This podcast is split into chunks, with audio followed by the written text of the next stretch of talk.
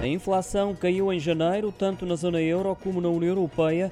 O recuo foi de 8,6% e de 10%, respectivamente. Os dados foram divulgados pelo Eurostat e são comparados com o mês anterior, ou seja, com dezembro do ano passado. Segundo o Gabinete Oficial de Estatísticas Europeu, no espaço da moeda única, a taxa de inflação abrandou 6 décimas, sendo a terceira descida consecutiva após 17 aumentos seguidos.